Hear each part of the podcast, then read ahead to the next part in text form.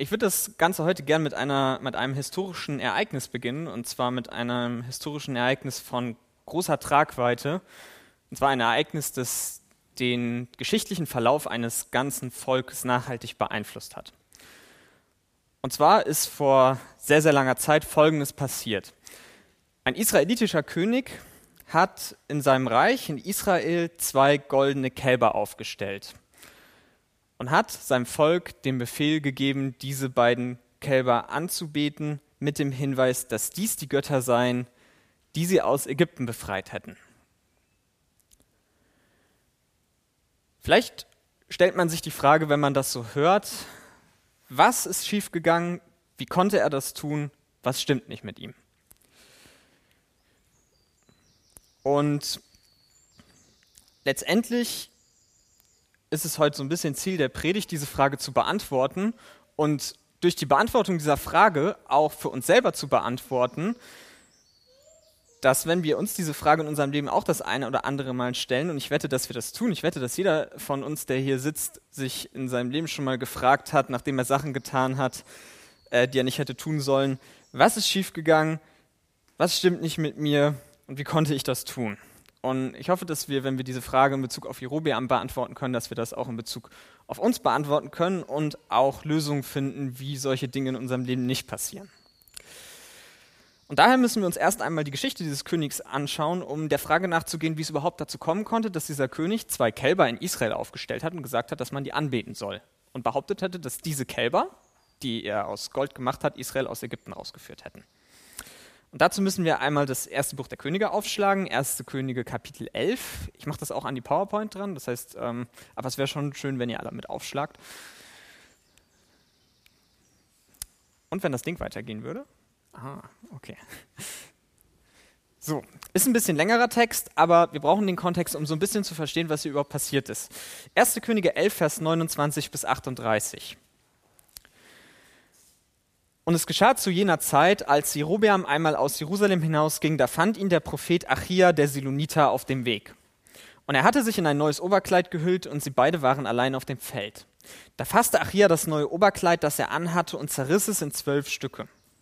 Und er sprach zu Jerobeam, nimm dir zehn Stücke, denn so spricht der Herr, der Gott Israels. Siehe, ich will das Königreich aus der Hand Salomos reißen und will dir zehn Stämme geben, aber einen Stamm soll er behalten um meines Knechtes David willen und um Jerusalems willen, der Stadt, die ich erwählt habe aus allen Stämmen Israels. Weil sie mich verlassen haben und sich niedergebeugt haben vor Astoret, der Gottheit der Sidonia, vor Kamos, dem Gott der Moabiter und vor Milkom, dem Gott der Kinder Amon, und nicht auf meinen Wegen gewandelt sind, zu tun, was recht ist in meinen Augen und meine Satzung und meine Gerechte zu halten, wie sein Vater David. Doch will ich nicht das ganze Königreich aus seiner Hand nehmen, sondern ich will ihn zum Fürsten setzen alle Tage seines Lebens um meines Knechts Davids willen, den ich erwählt habe, der meine Gebote und meine Satzungen beachtet hat. Aus der Hand seines Sohnes will ich das Königreich nehmen und es dir geben, die zehn Stämme. Und seinem Sohn will ich einen Stamm geben, damit mein Knecht David alle Tage eine Leuchte vor mir habe in Jerusalem, der Stadt, die ich mir erwählt habe, und meinen Namen dahin zu setzen. Und dich will ich nehmen, dass du regierst über alles, was deine Seele begehren wird, und König bist über Israel, und es wird geschehen, wenn du hören wirst auf alles, was ich dir gebiete und auf meinen Wegen wandeln und tun wirst, was recht ist in meinen Augen, indem du meine Satzung, meine Gebote hältst, wie mein Knecht David getan hat, so werde ich mit dir sein und dir ein beständiges Haus bauen, wie, David, wie ich es David gebaut habe und werde dir Israel geben. Ich will etwas vorgreifen. Der König aus der Einleitung, der diese zwei goldenen Kälber aufgestellt hat, heißt Jerobeam. Und das ist derselbe Mann, von dem auch in hier diesem Text die Rede ist. Was passiert in diesem Text? Also zu der Zeit ist noch Salomo König über Israel, und zwar über ganz Israel. Aber Salomo hat sich abgewandt vor Gott und diesen fremden Göttern gedient.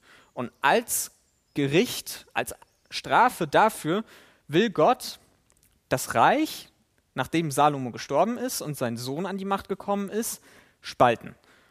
Und Salomo, also den Nachfahren von Salomo, zehn Stämme wegnehmen und sie unter Jerobeams Herrschaft stellen. Das heißt, Jerobeam soll König von zehn Stämmen des Volkes Israels werden. Das wird dann später das Nordreich werden und der Sohn von Salomo, der heißt Rehabeam, der soll dann nur noch einen Stamm haben, und zwar Juda. Und Gott sagt effektiv zu Jerobeam, ich werde dich zum König machen, weil Salomo Götzendienst betrieben hat. Und wenn du das nicht machst, wenn du mir so dienst wie David, und David hat keinen Götzendienst betrieben, dann werde ich dein Königtum stark machen. Dann werde ich, das, werde ich das so machen wie bei David und dir versprechen, dass all deine Nachfahren Könige über Israel werden. Über dieses Nordreich. Und wenn man sich das so liest, fragt man sich noch mehr, warum? Warum stellt der am Ende zwei goldene Kälber in Israel auf, wenn der so eine krasse Verheißung bekommen hat? Und wenn er noch dazu weiß, dass er diese Verheißung nur bekommen hat, weil Salomo was getan hat? Götzendienst. Genau das, was er am Ende macht. Warum? Nun, es geht weiter. Ähm, ich fasse mal zusammen, was danach kommt. Salomo stirbt irgendwann. Rehabeam wird König von Israel. Und Rehabeam hat ein sehr großes Ego, und zwar ein so großes Ego, dass er ähm, letztendlich alle anderen außer die äh, vom Stamm Juda vergrault weil er ihnen sagt, dass er sie noch härter arbeiten lässt als sein Vater Salomo. Als Reaktion darauf machen die zehn Stämme von Israel Jerobeam zu ihrem König. Das heißt, das Wort, das der Herr durch den Propheten Achia geredet hat, ist genauso eingetroffen. Also gibt es nicht mal irgendeinen Grund daran zu zweifeln an dem, was Gott gesagt hat, weil es genauso eintrifft. Und trotzdem passiert Folgendes. In 1. Könige 12, Vers 26 bis 30 nimmt dann das Drama seinen Lauf. Jerobeam ist König von Israel, Gott hat ihm alles gegeben, was er ihm versprochen hat. Und trotzdem sprach Jerobeam in seinem Herzen, nun wird das Königreich an das Haus David zurückkommen. Wenn dieses Volk hinaufziehen wird, um im Haus des Herrn in Jerusalem Schlachtopfer zu opfern, so wird das Herz dieses Volkes sich zu ihrem Herrn zurückwenden, zu Rehabeam, dem König von Juda, und sie werden mich töten und sich zu Rehabeam, dem König von Juda, zurückwenden. Da beriet sich der König und machte zwei goldene Kälber. Und er sprach zum Volk, ist es zu viel für euch, nach Jerusalem hinaufzuziehen? Siehe da, Israel, deine Götter, die dich aus dem Land Ägypten heraufgeführt haben. Und er stellte das eine in Bethel auf und das andere brachte er nach Dan. Und diese Sache wurde zu Sünde und das Volk ging vor das eine hin bis nach Dan. Wir sehen, es passiert nicht von heute auf morgen, dass Jerobeam aufwacht und sich denkt, Heute habe ich Lust, zwei goldene Kälber in Israel aufstellen zu lassen und alle sollen die anbeten. Und selbst hier passiert, bevor er das tut, ein Gedanke. Aber das, was hier passiert, ist, Rehabeam hat einen Gedanken, der ziemlich strange ist. Und zwar hat er Angst, dass, weil Gott befohlen hat, dass in Jerusalem geopfert wird und Jerusalem damals noch zum Südreich gehört und nicht zum Nordreich, also zu dem Einflussreich Rehabeams, dass das Volk immer nach Jerusalem geht, da unter den Einfluss von Rehabeam gerät und dann halt ihn wieder zum König macht und Jerobeam vertreibt. Das ist Jerobeams Gedanke. Das steht am Anfang. Es beginnt alles in seinem Herzen. Es beginnt alles mit einem Gedanken. Und das führt letztendlich zu einer Idee, wie man dagegen was unternehmen könnte. Und das führt letztendlich zum Götzendienst. Alles begann mit diesem Gedanken. Das Volk könnte sich abwenden und wieder Rehabeam dienen.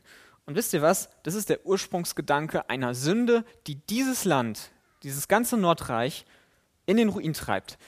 Jeder König, der nach Jerobeam an die Macht kommt im Nordreich, hält an dieser Sünde fest, sorgt dafür, dass das Volk immer noch diese, ähm, diese ähm, beiden Kälber anbetet und steht immer und siehe, er wandelte nach den, er ließ aber nicht ab von der Sünde Jerobeams des Sohnes Nebats, die er tat, um das Volk zu verführen. Und letztendlich wird das ganze Reich aufgrund dieser Sünde untergehen. Schon ganz am Anfang passiert ein Gedanke in dem Herzen dieses Mannes, was am Ende dazu führt, dass Jerusalem von, äh, nicht Jerusalem, sondern das Nordreich von Assyrien vernichtet wird. Diese eine Sünde, dieser eine Gedanke,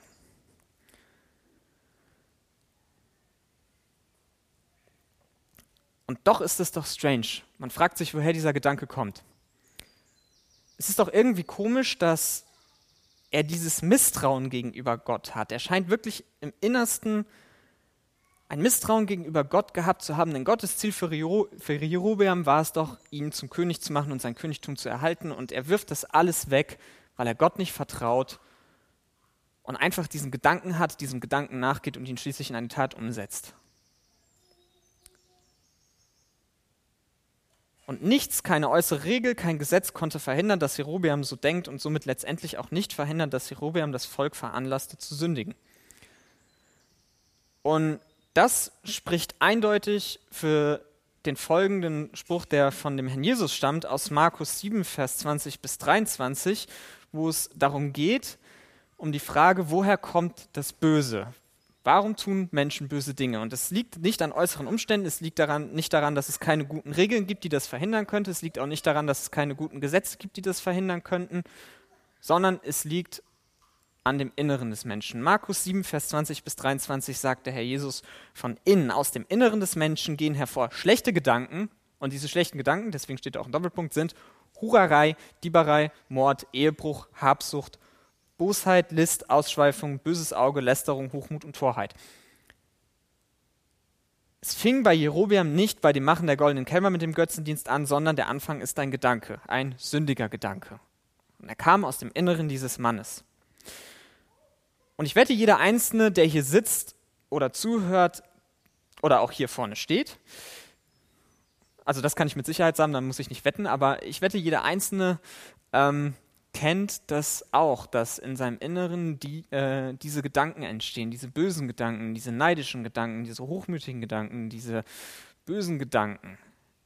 Gedanken, die aus dieser Liste stammen. Ich wette, jeder von uns kennt das, wenn er ehrlich ist und sich fragt, was so in seinem Kopf abgeht. Und die Frage ist doch, warum ist das überhaupt so? Warum haben wir überhaupt sündige Gedanken? Was, was sind überhaupt sündige Gedanken? Das wäre vielleicht auch mal ganz gut zu wissen. Aber was, was, warum ist das so? Was ist falsch bei uns drin?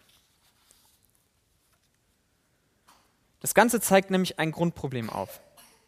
Also die Bibel sagt, dass der Mensch im Bilde Gottes geschaffen wurde. Das heißt, dass der Mensch Gott in gewisser Weise ähnelt.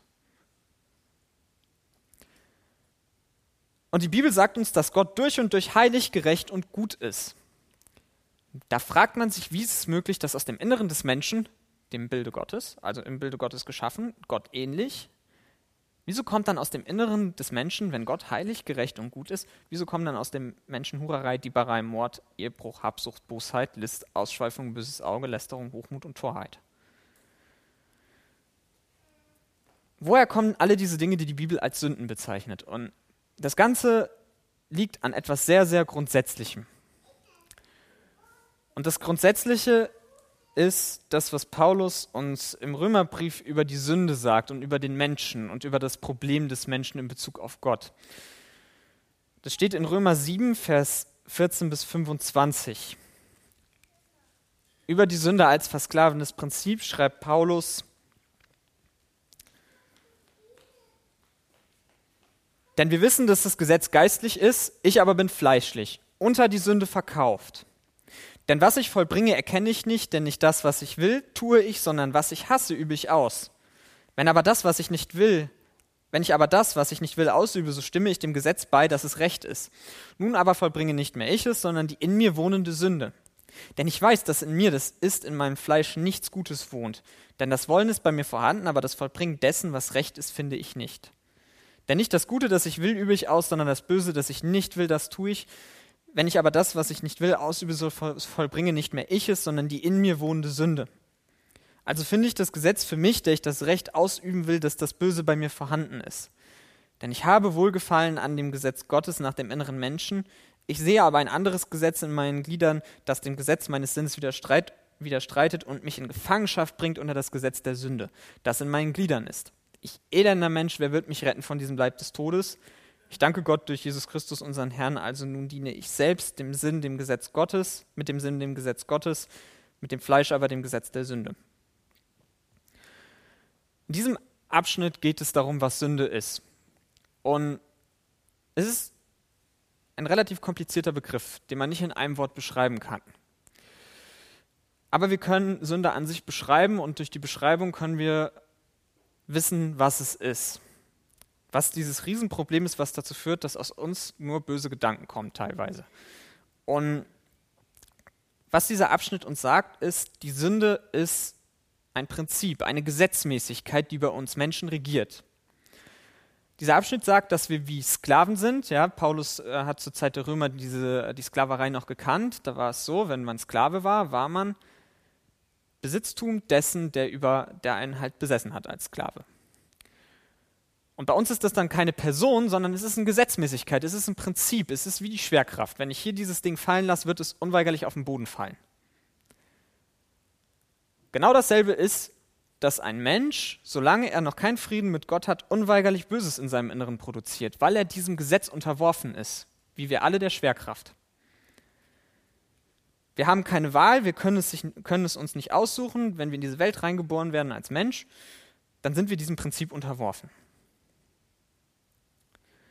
Was Paulus hier aber noch sagt, ist, dass dieses Prinzip, diese gesetzmäßig, dieses Gesetz der Sünde, unter das er gefangen ist, dass das nichts Äußeres ist, keine äußere Kraft. Da ist nämlich der Unterschied zur Schwerkraft. Das ist eine äußere Kraft, die dann hier auf das Ding einwirkt und fällt das Ding auf den Boden. Ähm, sondern es ist was, was in uns wohnt. Ich habe das extra dick markiert. Die in mir wohnende Sünde. Die in mir wohnende Sünde steht da zweimal. Dass das Böse bei ihm vorhanden ist. Und das zeigt, dass die Sünde eine, Gesetzmäßigkeit ist, die in uns drin wohnt und uns von innen heraus gefangen nimmt. Und diese Verbindung zu uns oder dieses Innewohnen ist so eng, dass Paulus die Sünde hier auch Fleisch nennt und sie damit mit unserem Körper gleichsetzt. Was Paulus damit nicht sagen will, ist, dass der menschliche Körper was Böses ist. Der menschliche Körper ist gut, den hat Gott so geschaffen mit all seinen Funktionen. Und ähm, Wer was anderes sagt, wer sagt, dass der menschliche Körper was Schlechtes ist, weil er materiell ist, ist ein Irrlehrer, ganz einfach.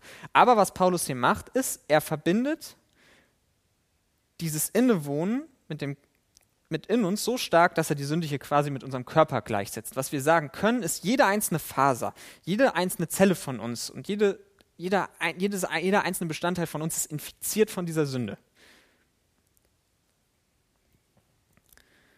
Und damit ist auch jede, jeder unserer Handlung und jeder unserer Gedanken diese Gesetzmäßigkeit unterworfen. Aber was ist jetzt der Charakter dieser Gesetzmäßigkeit? Was macht diese Gesetzmäßigkeit aus? Und das sagt Paulus später in Römer 8, Kapitel 1 bis 11. Er fängt mit einem wunderbaren Satz an, zeigt aber dann auch nochmal die ähm, Sünde als charakter charakterisiert sie als Feindschaft gegen Gott. Er fängt an mit, also ist jetzt keine Verdammnis für die, die in Christus sind. Christus Jesus sind. Denn das Gesetz des Geistes des Lebens in Christus Jesus hat mich frei gemacht von dem Gesetz der Sünde und des Todes. Denn das dem Gesetz Unmögliche, weil es durch das Fleisch kraftlos war, tat Gott, indem er seinen eigenen Sohn in Gleichgestalt des Fleisches der Sünde und für die Sünde sendend die Sünde im Fleisch verurteilte. Damit die Rechtsforderung des Gesetzes erfüllt wird in uns, die nicht nach dem Fleisch, sondern nach dem Geist wandeln. Denn die, die nach dem Fleisch sind, sinnen auf das, was des Fleisches ist, die aber nach dem die aber, die nach dem Geist sind, auf das, was des Geistes ist. Denn die Gesinnung des Fleisches ist der Tod. Die Gesinnung des Geistes aber Leben und Frieden. Weil die Gesinnung des Fleisches Feindschaft ist gegen Gott, denn sie ist dem Gesetz nicht untertan, denn sie vermag es auch nicht. Die aber, die im Fleisch sind, vermögen Gott nicht zu gefallen. Ihr aber seid nicht im Fleisch, sondern im Geist, wenn nämlich Gottes Geist in euch wohnt. Wenn aber jemand Christi Geist nicht hat, der ist nicht sein. Wenn aber Christus in euch ist, so ist der Leib zwar Tod der Sünde wegen, der Geist aber Leben der Gerechtigkeit wegen. Wenn aber der Geist dessen, der Jesus aus den Toten auferweckt hat, in euch wohnt, so wird er, der Christus aus den Toten auferweckt hat, auch euren sterblichen Leiber lebendig machen wegen seines in euch wohnenden Geistes. In diesem Text steht, steckt viel mehr und auch viel Gutes drin, was äh, ich jetzt zu Anfang nicht erwähnen werde. Aber was Paulus hier nochmal zeigt, ist, diese Gesetzmäßigkeit, diese Sünde, dieses Fleisch, das in uns drin ist. Das Wesen dieser, Gesetz, dieser Gesetzmäßigkeit der Sünde ist die Feindschaft gegen Gott. Es ist charakterisiert durch eine Trennung, durch eine, ein feindlich Gesinntsein gegenüber Gott. Es ist eine Zielverfehlung gegenüber Gottes Wegen für uns. Denn Gottes Ziel für uns ist Leben und Frieden. Deswegen steht da auch drin, die Gesinnung des Geistes ist Leben und Frieden. Aber die Gesinnung des Fleisches ist Feindschaft gegen Gott. Das heißt, diese Gesinnung führt zu dem Gegenteil, nämlich nicht zu dem Ziel Gottes für uns, nämlich Leben und Frieden, sondern zum Tod und zum Verderben. Das heißt, im Prinzip kann man sich Sünde mit vier Dingen beschreiben. Erstens, Sünde ist eine Gesetzmäßigkeit, ein Prinzip, das uns beherrscht, ob wir es wollen oder nicht. Zweitens, diese Gesetzmäßigkeit wohnt so tief in uns drin, dass Paulus sie mit unserem Fleisch gleichsetzt, also mit unserem Körper. Die Sünde ist in ihrem Charakter Feindschaft gegen Gott und das Endziel dieser Gesetzmäßigkeit ist der Tod, ist das Gericht. Und das ist der natürliche Zustand eines jeden Menschen von Geburt an. Und deshalb, weil wir von diesem Prinzip in unserem Innersten beherrscht werden, kommt aus unserem Inneren auch ein schlechter Gedanke nach dem anderen. Und deshalb, weil Jerobeam von der Sünde unterworfen ist, gewesen ist, weil er innerlich von diesem Prinzip beherrscht wurde, misstraute er Gott und ging seinen Weg in Feindschaft zu Gott, obwohl Gott eigentlich das Gute für ihn wollte. Und was sind jetzt sündige Gedanken? Sündige Gedanken sind alles, was aus dieser Gesetzmäßigkeit, die in unserem Inneren wütet, hervorkommt. Alles, was diese Feindschaft gegen Gott unterhält, ist ein sündiger Gedanke. Und alles, was Gottes wegen für uns widerspricht. Und das kann man tatsächlich testen. Man kann Gottes Wort nehmen. Man kann zum Beispiel das Matthäusevangelium aufschlagen, Kapitel 5 bis 7, meine ich, sind das. Da ist die Bergpredigt. Da sind einige dieser Prinzipien aus, aufgeführt. Und dann kann man seine Gedanken anhand dieser Prinzipien testen und sich fragen, passt das dazu? Und wenn diese Gedanken dem entgegenstehen, dann kommen sie aus dieser Gesetzmäßigkeit der Sünde. Die Frage ist nicht, ob wir dieser Sklaverei und dieser Gesetzmäßigkeit unterworfen sind. Die Frage ist, gibt es Hoffnung, da herauszukommen und dem daraus folgenden ewigen Gericht zu entkommen? Und die Antwort ist ja, die gibt es. Aber diese Hoffnung ist radikal und ohne Zweifel für den, der es ausführen musste, letztendlich das Schwierigste, was es überhaupt zu tun gab. Ein Mensch muss, um aus dieser Todesspirale herauszukommen, von neuem geboren werden. Er muss eine völlig neue Schöpfung werden. Es muss etwas Neues entstehen. Und diese Wiedergeburt können wir einfach nicht selber her, herbeiführen. Das ist nicht so einfach. Das ähm, ist tatsächlich auch das, was sich derjenige gefragt hat, der diese Antwort mal in der Bibel bekommen hat. Es wurde tatsächlich mal jemand in der Bibel gesagt, du musst von neuem geboren werden. Und derjenige hat zu Recht gefragt, wie soll das gehen? Das kann ich nicht. Oder das geht einfach nicht. Und die Antwort ist im Prinzip, wir nicht, aber Gott schon. Gott kann das. Und die Antwort auf die Frage ist, wie, ist, wie kann es sein, dass es zu dieser radikalen Umkehr kommt? Und die Antwort darauf steht in Johannes 3, Vers 16.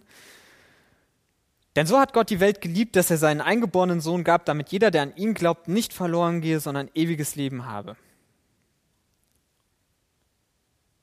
Du willst raus aus dieser Todesspirale, du willst nicht ewig verloren gehen, dann gibt es nur einen, der dir helfen kann, und das ist Jesus Christus, der Sohn Gottes. Er starb am Kreuz von Golgatha an deiner Stelle. Eigentlich wäre das dein Platz gewesen, eigentlich wäre es mein Platz gewesen, eigentlich hätten wir das alles verdient. Warum? Weil die Gesinnung unseres Fleisches, das uns regiert, Feindschaft ist gegen Gott und die Feindschaft findet ihre gerechte Strafe in der ewigen Verdammnis. Und Gott hat aber an sein, hat seinen Sohn an unserer Stelle das treffen lassen, was wir verdient haben.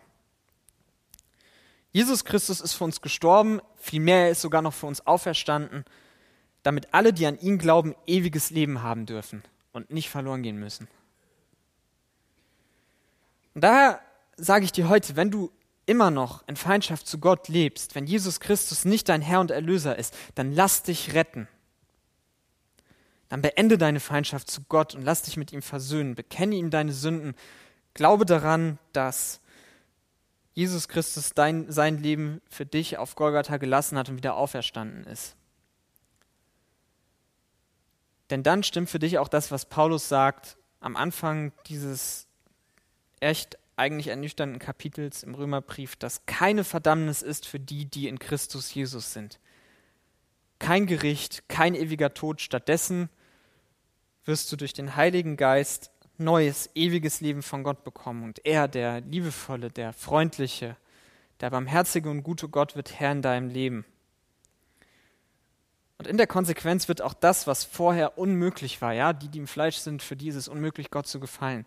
Aber das, was vorher unmöglich war, macht Gott dadurch möglich, dass er unser Innerstes neu erschafft, dass er uns zu einem neuen Menschen macht, damit wir ein Leben führen können, das nach seinem Willen ist und ein Leben führen können, das geistlich bestimmt ist und somit das Ziel Leben und Frieden hat.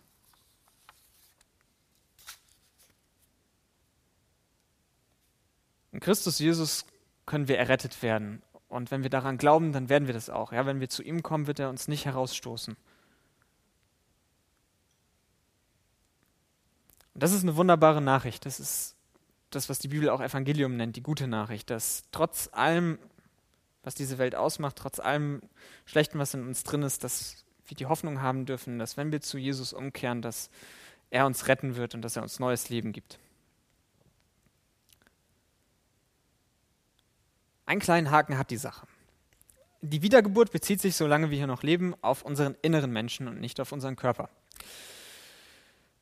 Und da der Mensch aber eine, Einheit ist aus Körper, Seele und Geist, heißt das, dass das Ganze sich nicht ganz einfach trennen lässt. Und das heißt, die Sünde spielt auch nach der Wiedergeburt noch eine Rolle in unserem Leben.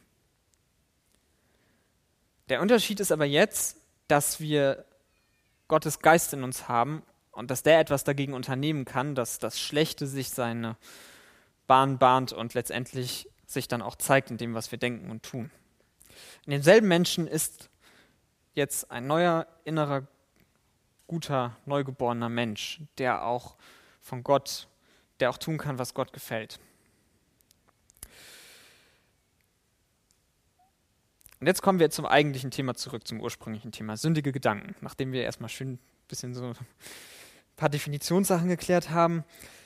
Ich hatte ja eben gesagt, dass die Sünde praktisch jede einzelne Zelle unseres Körpers gefällt, befällt. Die Frage ist, kann ein Gehirn, dessen Zellen alle von der Sünde befallen sind, auch wenn der nicht materielle Teil des Menschen eine neue Schöpfung ist und wiedergeboren ist, kann dieses Gehirn sündige Gedanken produzieren, wenn es von der Sünde befallen ist? Und die Antwort ist ja, kann es. Auch das Gehirn eines wiedergeborenen Christen produziert ganz krasse, üble, böse und sündige Gedanken. Aber wie gesagt, in demselben Menschen ist jetzt auch Gottes Geist. Und ein neugeborener, guter innerer Mensch, der auch gute Gedanken produziert und das Ganze führt zu einem Krieg, der innerlich stattfindet und zu einer Verpflichtung. Deswegen haben wir Kämpfe im Kopf. Und das Ganze führt aber auch zu einer Verpflichtung. Und die Verpflichtung ist, ein neuer Herr bedeutet auch ein neuer Lebensstil. In Römer 8, Vers 12 bis 17 steht, so denn, Brüder, sind wir Schuldner nicht dem Fleisch, um nach dem Fleisch zu leben, denn wenn ihr nach dem Fleisch lebt, so werdet ihr sterben. Wenn ihr aber durch den Geist die Handlungen des Leibes tötet, so werdet ihr leben. Denn so viele durch den Geist Gottes geleitet werden, diese sind Söhne Gottes. Denn ihr habt nicht einen Geist der Knechtschaft empfangen, wiederum zu Furcht, sondern einen Geist der Sohnschaft habt ihr empfangen, indem wir rufen, aber Vater. Der Geist selbst bezeugt mit unserem Geist, dass wir Kinder Gottes sind. Wenn wir aber Kinder, wenn aber Kinder, so auch Erben, Erben Gottes und Miterben Christi, wenn wir nämlich mitleiden, damit wir auch mit verherrlicht werden. Jetzt besteht die Möglichkeit, sich in seinem Leben entweder vom Fleisch oder vom Geist Gottes regieren zu lassen. Und Paulus sagt, als Christen ist es unsere Verpflichtung, uns von Gottes Geist leiten zu lassen und regieren zu lassen. Und diese Regierung findet, wie das, was, so wie das Fleisch das auch macht, findet über die, auch über die Gedanken statt. Ja? Das Fleisch, wenn es über uns regiert, regiert über Gedanken und über Taten. So wirkt sich diese Regierung aus. Und genauso sollte das auch mit der Regierung des Geistes sein. Wenn man sich das nochmal anguckt, dann ist es eigentlich relativ deutlich. Jerobeam wurde vom Fleisch regiert. Das Fleisch will Gott nicht vertrauen und schafft dann über diesen Misstrauensgedanken eine Entscheidung zu einer Tat. Da wir aber das Fleisch noch in uns haben, kommen diese Gedanken auch bei uns. Das ist einfach so. Das kennt sicherlich auch jeder von euch. Wir haben diese Gedanken und die sind in jedem von uns. Und wir können das auch nicht loswerden, solange wir noch, noch hier sind. Solange wir noch hier sind auf dieser Erde, werden böse Gedanken in unserem Inneren entstehen. Was wir machen sollen, ist durch den Geist die Handlung des Fleisches töten. Das ist eine sehr radikale Aufforderung, es ist eine aktive Aufforderung und es ist eine Aufforderung zu einem geistlichen Kampf. Ja? Es geht nicht darum, dass wir jetzt äh, irgendwie anfangen mit ähm, tätlichen Handlungen gegen unseren Körper. Das ist damit nicht gemeint, sondern es ist gemeint, dass wir einen geistlichen Kampf führen, der so radikal ist, dass er schon Züge von eben diesem Kampf hat. Eine sehr radikale Sprache. Aber das Ganze steht unter einer Verheißung. In Galater 5, Vers 16 sagt Paulus, ich sage aber, wandelt im Geist und, werdet die Lust, und ihr werdet die Lust des Fleisches nicht vollbringen. Was Paulus hier sagt ist, wenn ihr diesen Kampf kämpft, wenn ihr euch von Gottes Geist leiten lasst, dann führt das dazu, dass ihr diese Gedanken, diese Lust des Fleisches, dass ihr sie nicht ausführen werdet. Auch wenn das noch da ist. Er sagt nicht, dass die Lust des Fleisches nicht weg, äh, dass die Lust des Fleisches weggeht. Das steht hier nicht. Aber er sagt, dass diese Lust des Fleisches nicht vollbracht wird. dass sie nicht ausgeführt wird. Und wenn du diese Jerobeam-Momente kennst als Christ und wo du dich fragst, wie konnte das passieren, wie kann ich sowas machen, was ist falsch bei mir? Und du möchtest das aber nicht mehr. Du möchtest solche Sachen, dass solche Sachen nicht mehr durchgeführt werden in deinem Leben, nicht mehr passieren. Du möchtest die Sünden eigentlich nicht mehr umsetzen. Dann musst du diesen Kampf in den Gedanken beginnen, weil hier der Ursprung dieser Taten ist. In den Gedanken. Und jetzt kommt, kommen im Prinzip zwei praktische Schritte, wie man das selber aktiv machen kann, weil es ist eine aktive Aufforderung, die hier steht. Wir sollen aktiv im Geist wandeln, wir sollen aktiv die Handlung des Leibes töten. Aktiv heißt nicht, dass wir das aus eigener Kraft tun sollen. Wir sollen das alles, und es geht auch nur in der Kraft des Heiligen Geistes tun. Wir können das nur durch den Geist Gottes, wir können es nur im Geist Gottes. Das heißt, das, was Grundbedingung hierfür ist, das ist, dass wir unsere Beziehung zu Gott leben, dass wir sein Wort lesen, dass wir beten, dass wir uns von Gottes Geist leiten lassen und dass wir ihm unser Leben anbefehlen und ihm auch um Hilfe bitten. Weil alles, was jetzt kommt, alles, was ich jetzt sage, das macht nur Sinn, wenn man das im Heiligen Geist macht, wenn man das unter der Leitung des Geistes tut, sprich, sich von Gottes Geist füllen lässt, indem man die Beziehung zu Gott lebt. Indem man Bibel liest, indem man betet, indem man ihn sucht und indem man in seinem Wort schaut, wie man sich verhalten soll. Und dann können zwei Schritte folgen. Ein neuer Umgang mit sündigen Gedanken. Und der erste Schritt ist Identifizierung von sündigen Gedanken. Das klingt jetzt so ein bisschen nach ähm, bisschen militärisch, aber das ist vielleicht äh, beabsichtigt, da wir hier Kämpfe im Kopf haben als Thema. Aber wir müssen überhaupt erstmal erkennen, was sind sündige Gedanken. Wir müssen sündige Gedanken überhaupt erstmal feststellen können, weil wenn wir Christen sind, wenn wir ein neues Leben aus Gott haben, dann haben wir, dann können uns gute Gedanken und böse Gedanken sein. Und feststellen, ob ein sündiger Gedanke sündig ist oder nicht, also aus der feindlichen Gesinnung gegenüber Gott kommt, und damit auch gegen seine Gedanken ist, können wir, indem wir Gottes Gedanken aus seinem Wort nehmen und mit dem abgleichen, was so in unserem Kopf abgeht. Dazu steht in Hebräer 4, Vers 13, 12 äh, bis 13, denn das Wort Gottes ist lebendig und wirksam und schärfer als jedes zweischneidige Schwert und durchdringt bis zur Scheidung von Seele und Geist, sowohl der Gelenke als auch des Markes und ein Beurteiler der Gedanken und Überlegungen des Herzens. Und kein Geschöpf ist vor ihm unsichtbar, sondern alles ist bloß und aufgedeckt vor den Augen dessen, mit dem wir es zu tun haben. Also hier ist die Anlaufstelle, wenn es darum geht, sündige Gedanken zu erkennen. Dann, wir müssen das Wort Gottes lesen unter der Leitung des Heiligen Geistes, unter Gebet und dann unsere eigene Gedankenwelt daran beurteilen. Nehmen wir zum Beispiel Jerobeam als Beispiel. Hätte er seine Gedanken von Anfang an anhand von Gottes Wort beurteilt, ja, dass er direkt gehört hatte von Achia, also er hat Gottes Wort direkt von Achia gehört und er hatte auch die ersten fünf Bücher Mose und noch ein paar andere. Daran hätte er beurteilen können, ob dieser Gedanke, den er so hatte, ob der korrekt ist. Und dann hätte er festgestellt, dass A, seine Angst unbegründet gewesen ist, weil Achia ja gesagt hatte, dass Gott, wenn Jerobeam ihm gehorcht, sein Königtum befestigen wird. Das heißt, dieser Gedanke ist einfach falsch und entspricht nicht Gottes Wort. Das ist ein sündiger Gedanke. Und er hätte anhand der fünf, ersten fünf Bücher Mose feststellen können, dass das Anbeten von zwei goldenen Kälbern dass es das schon mal gab, dass das nicht gut ausgegangen ist und dass es definitiv Götzendienst gewesen wäre, selbst wenn es das nicht schon vorher gegeben hätte. Also es wäre definitiv eine sündige Idee gewesen nach Gottes Wort und das hätte er wissen können, wenn er seine Gedanken anhand dessen geprüft hätte, was Gott gesagt hat in seinem Wort. Wenn das jetzt in unserem Leben so ist, dass wir unsere Gedanken prüfen und rausfinden, ob ein Gedanke sündig ist oder nicht, dann ähm, ist natürlich die Frage, was machen wir jetzt damit? Ich habe einen bösen Gedanken, der ist sündig, der kommt einfach so. Was mache ich jetzt damit? Und da kommt der zweite Schritt. Auch unter der Leitung des Heiligen Geistes, in der Kraft des Heiligen Geistes, heißt es jetzt, diesen Gedanken unschädlich zu machen. Dazu schreibt Paulus im 2. Korintherbrief, 2. Korinther 10, Vers 3 bis 6, denn obwohl wir im Fleisch wandeln, kämpfen wir nicht nach dem Fleisch, denn die Waffen unseres Kampfes sind nicht fleischlich. So, und damit ist auch jetzt jede Art von körperlicher Selbstzüchtigung schon mal raus. Ich sage das nur, weil man das falsch verstehen kann. Und das gab es in der Geschichte der Christenheit leider schon, dass ähm, manche Leute das dann den Kampf gegen ihr Fleisch sehr wörtlich genommen haben. Aber das ist damit hier nicht gemeint, denn die Waffen unseres Kampfes sind nicht fleischlich, sondern göttlich wie Paulus hier sagt, mächtig zur Zerstörung von Festungen, indem wir Vernunftschlüsse zerstören und jede Höhe, die sich erhebt gegen die Erkenntnis Gottes und jeden Gedanken gefangen nehmen unter den Gehorsam des Christus und bereitstehen, allen Ungehorsam zu strafen, wenn euer Gehorsam erfüllt sein wird. Es geht darum, sündige Gedanken aktiv gefangen zu nehmen und unter den Gehorsam des Christus zu stellen. Das Ganze, wie gesagt, natürlich unter Gebet in der Kraft des Heiligen Geistes.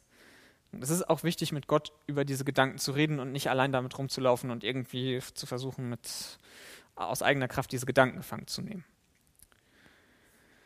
Und vielleicht fragst du dich jetzt, wie kann ich einen Gedanken gefangen nehmen? Ähm, der ist ja irgendwie nicht materiell und ich habe auch keinen immateriellen Knast, in den ich den einsperren kann. Der Punkt ist, es geht darum, dass man diesen Gedanken nicht in seinem Inneren seinen freien Lauf lassen darf. Wenn ich diesen Gedanken freilasse, und in meinem Inneren wüten lasse, dann wird irgendwann aus diesem Gedankenkreisen eine Idee entstehen, wie ich das Ganze umsetzen könnte und daraus wird eine Tat entstehen und dann bin ich wieder da, wo ich mich frage, was ist falsch bei mir, warum habe ich das getan, wie konnte es so weit kommen.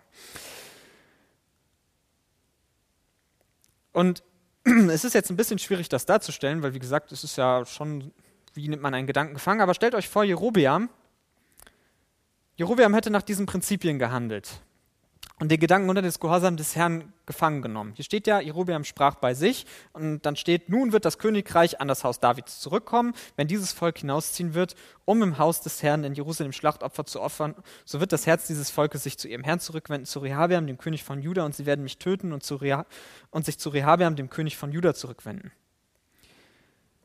Wenn er diesen Gedanken nicht seinen freien Lauf gelassen hätte, wenn er jetzt gesagt hätte, hey, dieser Gedanke ist falsch, dieser Gedanke ist falsch. Gott ist treu. Er hat, er hat schon alles umgesetzt, was er mir versprochen hat.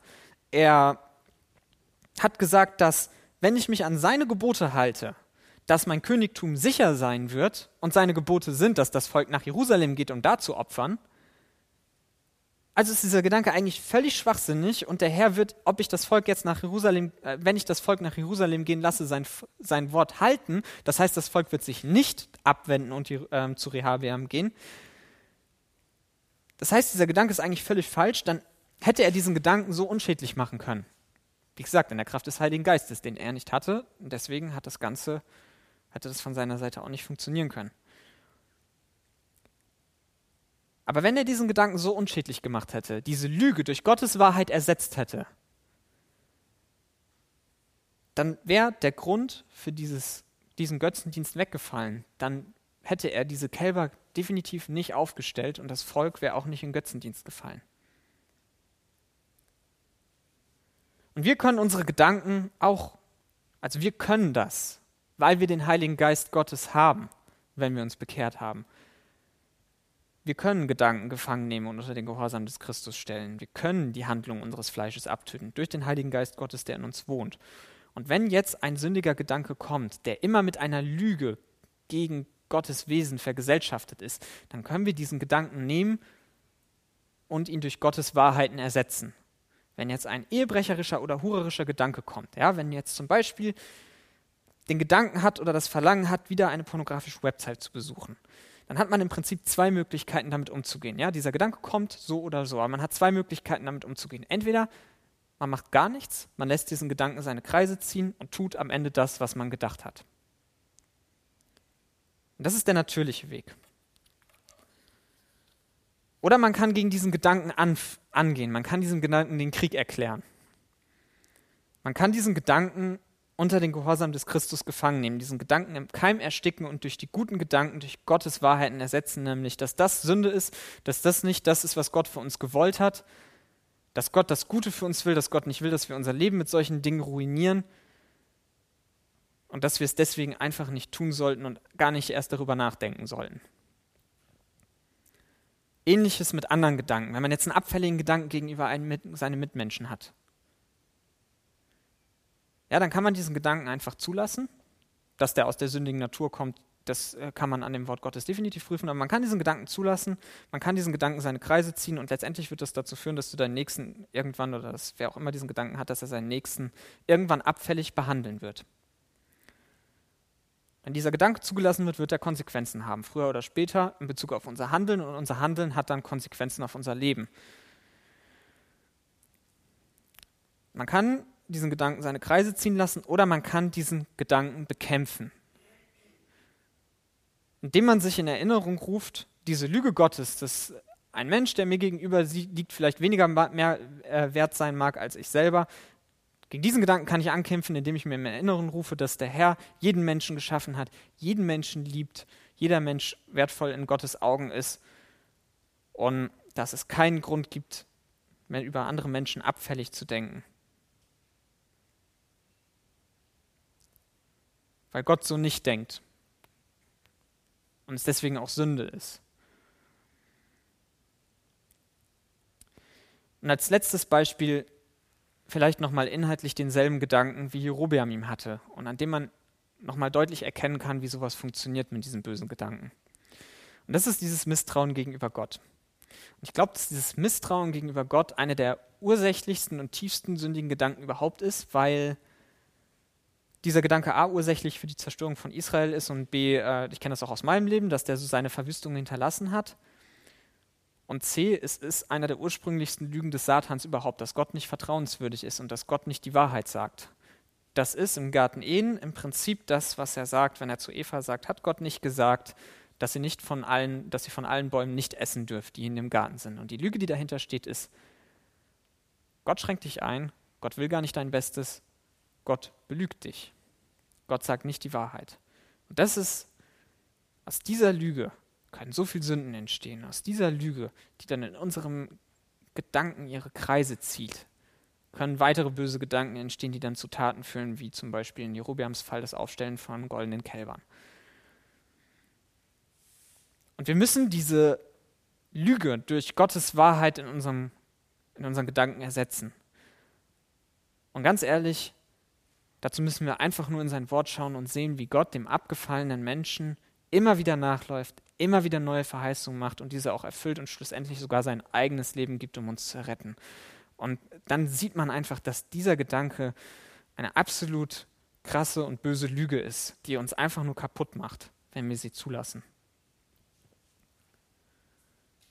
Und deswegen muss dieser Gedanke unter den Christ, Gehorsam des Christus gefangen werden und durch Gottes Wahrheiten ersetzt werden. Ja, wir müssen solche Gedanken zu Gott bringen und ihn bitten, uns zu helfen, dass wir diese Lügen durch Gottes Wahrheiten ersetzen. Denn wenn wir das nicht tun, dann werden wir früher oder später unsere Gedanken auch in die Tat umsetzen. Und Tatsünden haben schwerwiegende Konsequenzen, auch für Leute, die sich schon bekehrt haben. Tatsünden führen in unserem Leben zu schwerwiegenden Auswirkungen. Die Gedanken können wir nicht verhindern, aber wir können dagegen ankämpfen in der Kraft des Heiligen Geistes und deren Auswirkungen auf unser Leben verhindern. Wenn du dir mal überlegst, stell dir vor, ein ehebrecherischer Gedanke, dieser allein, wenn er für sich genommen nicht weiter verfolgt wird, sondern bekämpft wird, der zerstört keine Ehe. Auch wenn dieser Gedanke schon Sünde ist. Aber ein ehebrecherischer Gedanke, der nicht bekämpft wird, sondern zugelassen wird, ja, mit dem gespielt wird, der führt irgendwann zum Ehebruch. Und der Ehebruch kann sehr wohl eine Ehe zerstören. Also dieser manifeste Tat, diese manifeste Tat. Denn wie gesagt, auch wenn der Herr, der Herr sagt im Matthäus-Evangelium, auch solche Gedanken sind, die sind schon Sünde an sich, aber diese krassen Auswirkungen auf unser Leben, das ist das, was passiert, wenn mit diesen Gedanken gespielt wird, wenn die nicht im Innersten bekämpft werden, sondern zugelassen werden und letztendlich ihre Auswirkungen auf unser Leben dadurch entfalten, dass wir Dinge tun, die schlecht sind in Gottes Augen und dann mit den Konsequenzen leben müssen. Aber Gott hat Gutes für uns im Sinn und nicht Böses. Ja, Gott ist gut. Gott ist barmherzig. Gott ist gerecht und er will das Gute für uns. Und deswegen würde ich sagen, lasst uns unsere sündigen Gedanken bekämpfen. Lasst uns unsere Gedankenwelt unter den Gehorsam des Christus bringen. Amen.